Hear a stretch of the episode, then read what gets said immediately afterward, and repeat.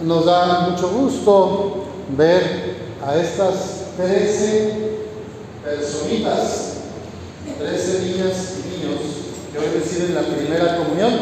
Ellos son Antonio Salas Salas, Fátima Alessandra Esquivel Salas, César Emiliano Salas Salas, José Emiliano Aguayo Muñoz, Alejandro Salas Enríquez, Manuel Mendoza Zavala, Diana Itzel del Castillo Guerrero, Valentina Crisel Torres Bugarín, Destiny Sofía Caldera Ceballos, Mateo Caled Alvarado Blanco, Daniel Emilio Loera Juárez y los hermanos Matías Alejandro y Renata Alejandra García Villarreal. Trece niños y niñas de nuestra comunidad, de la capilla de San Luis Gonzaga, de esta colonia, Plan de San Luis, que hoy se acercan a recibir por primera vez el cuerpo y la sangre de Cristo.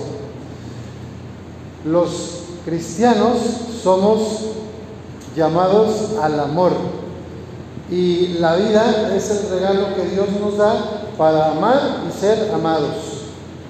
En la primera lectura que escuchamos vemos la historia del llamado de Samuel, la vocación de Samuel. El Señor le hablaba y su maestro Elí no le, no le hace más que el consejo siguiente. Después de tres veces que Samuel pensaba que le hablaba a su maestro, le dice, mira, la tercera vez, si te vuelve a llamar, tú contéstale, aquí estoy, ¿para qué me llamaste? Responde, habla ve que tu siervo escucha. Y así fue que Samuel se encontró con Dios y se puso a su disposición. Desde entonces se supo por toda esa región que Samuel era verdaderamente un profeta de Yahvé, porque Dios estaba con él y sus palabras nunca dejaban de cumplirse. Las personas que escuchan a Dios acá y acá van a dar palabras de vida, van a compartir amor, van a traer luz al mundo. Las personas que no escuchan el llamado de Dios, pues no van a crear vida, sino más bien se va a secar. Lo que hacen no va a dar fruto. Y en vez de dar luz, pues van a llevar oscuridad. Por eso es tan importante que ustedes se acercan a Jesús para que hoy en su primera comunión lo conozcan de una manera distinta y lo sigan recibiendo cada domingo. Aquí les tenemos una tarea especial a las mamás y a los papás. En el, ahora estamos en el mes del Día del Padre, ¿verdad? Bueno, pero es tarea de los dos, que traigan a sus niños a misa, que vengan a misa, que sea la primera de muchas misas y comuniones.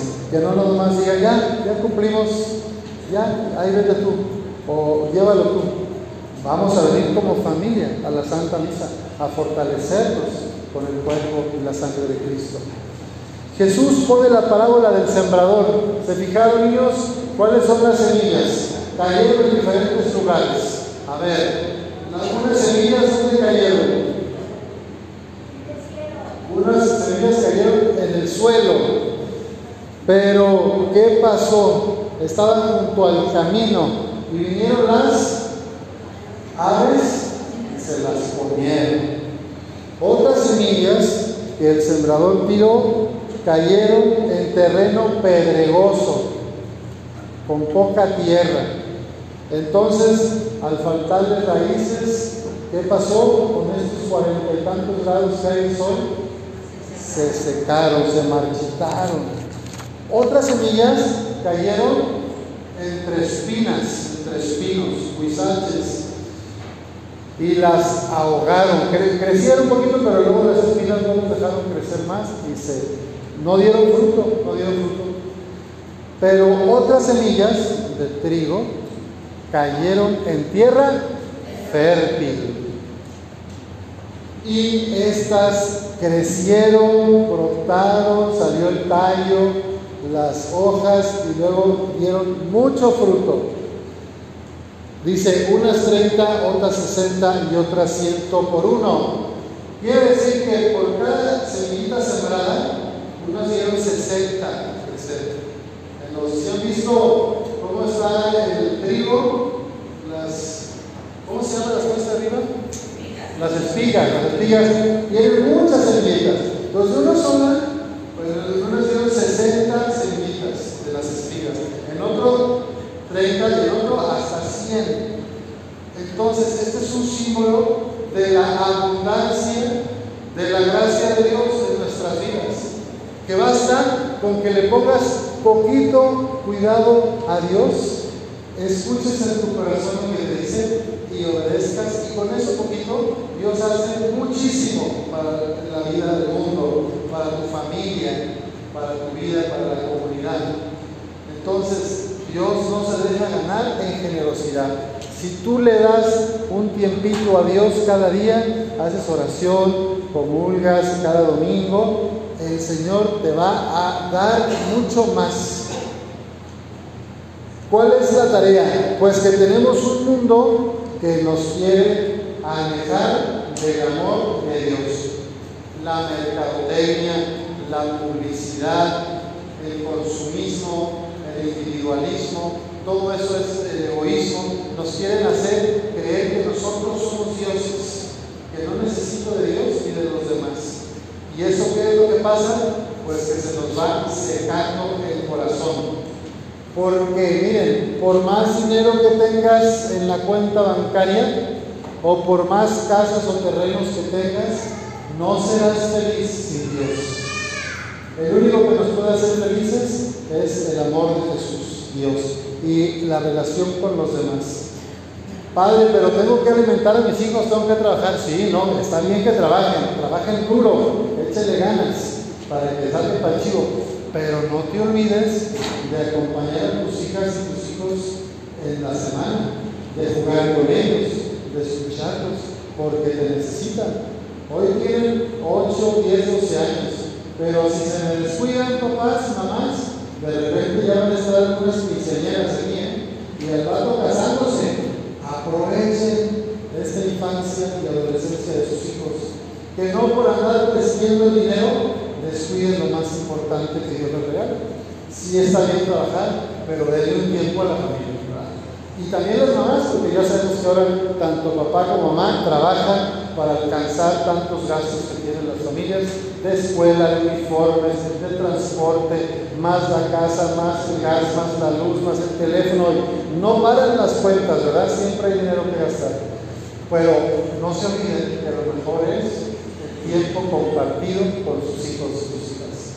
Y esta semillita que ustedes siembran de amor en ellos es la que mañana va a dar fruto de esperanza y de alegría. Un niño solo una niña abandonada o que siente que no le toman en cuenta, pues va a tener un corazón triste. No digo que no pueda dar fruto en el futuro, sí puede darlo, pero le va a costar mucho más. En cambio, una niña o niño que recibe amor de sus papás, que se siente validado, reconocido, amado, pues ese niño va a crecer con seguridad. Papá me ama, mamá está conmigo, Dios me ama, yo quiero dar amor a los demás. ¿Se fijan? Qué importante es sembrar amor, cariño y respeto en los niños y niñas. Y ustedes, queridos niños y niñas, pues son la luz del mundo, sal de la tierra, hoy van a recibir el cuerpo de Cristo y son también la semilla de un mundo nuevo.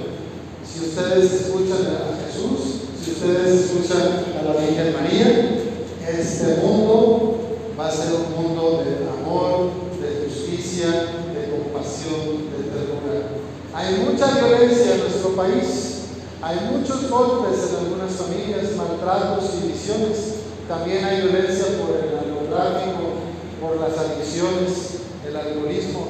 Pues queremos que estas niñas y niños crezcan en un lugar en paz, donde tengan derecho a salir a jugar a la calle sin miedo que les pase nada, como nos pasó a nosotros, que somos del siglo pasado, la mayoría de los adultos acá, ¿no? Tú podías dejar ahí en bicicleta, jugar a la pelota, no había problema. Ahora tienen que andar cuidando de su adulto pendiente, porque o desaparecen a la bicicleta o desaparecen a la niña o el niño.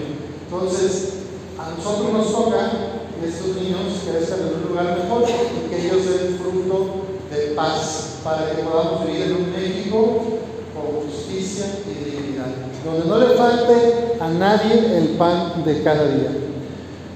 Sus padrinos tienen una tarea especial porque son las guías que Dios les ha puesto.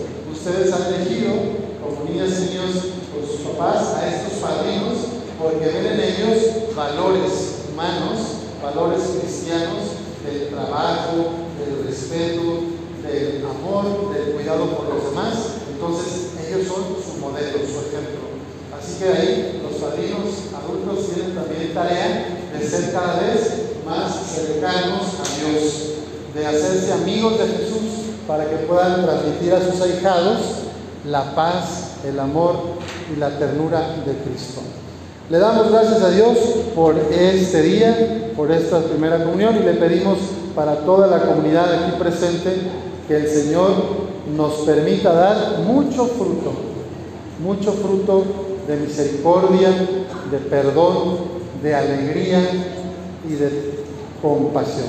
Que así sea.